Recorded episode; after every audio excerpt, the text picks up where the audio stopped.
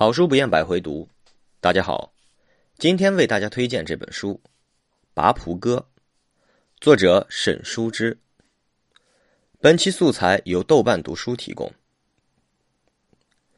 在这个日常生活机械化的时代里，书之还是一如既往的保留着对季节迁流、时序转换的敏感，以及对真实生活的质地、温度、触感的领会。他说：“在北方试着过一点南方的生活。这里的南方，与其说是一个具体的地理空间，不如说是一种象征。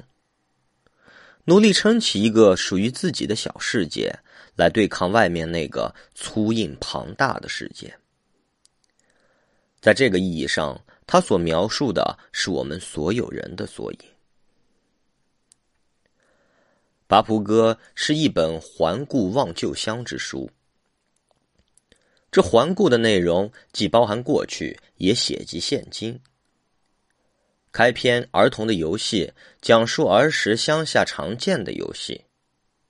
其后三集红药无人摘，瓜茄地次层，与君同把蒲，则分别书写乡下花草、南方吃食。少年心事，以及如今在城乡两地的生活，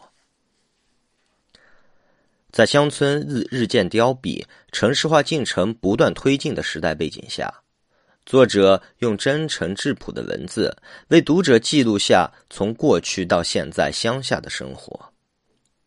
他笔下的南方，也正是我们每个人心中用来抵御外部庞杂世界的精神乡土。